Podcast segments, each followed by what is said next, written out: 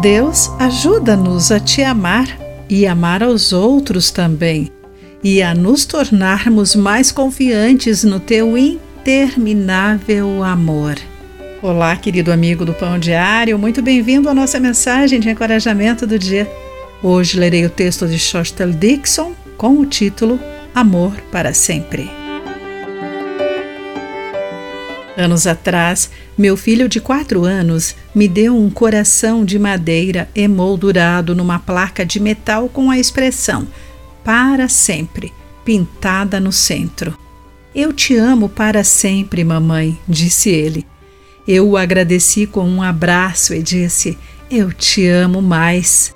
Esse presente inestimável ainda me assegura do amor infindável do meu filho. Em dias difíceis, Deus usa esse amoroso presente para me confortar e me encorajar ao afirmar que sou profundamente amada. Isso também me relembra a dádiva do eterno amor de Deus, expresso em Sua palavra e confirmado pelo seu Espírito podemos confiar na bondade imutável de Deus e agradecidos cantar louvores que confirmam seu amor duradouro, como o salmista faz em Salmo 136, verso 1.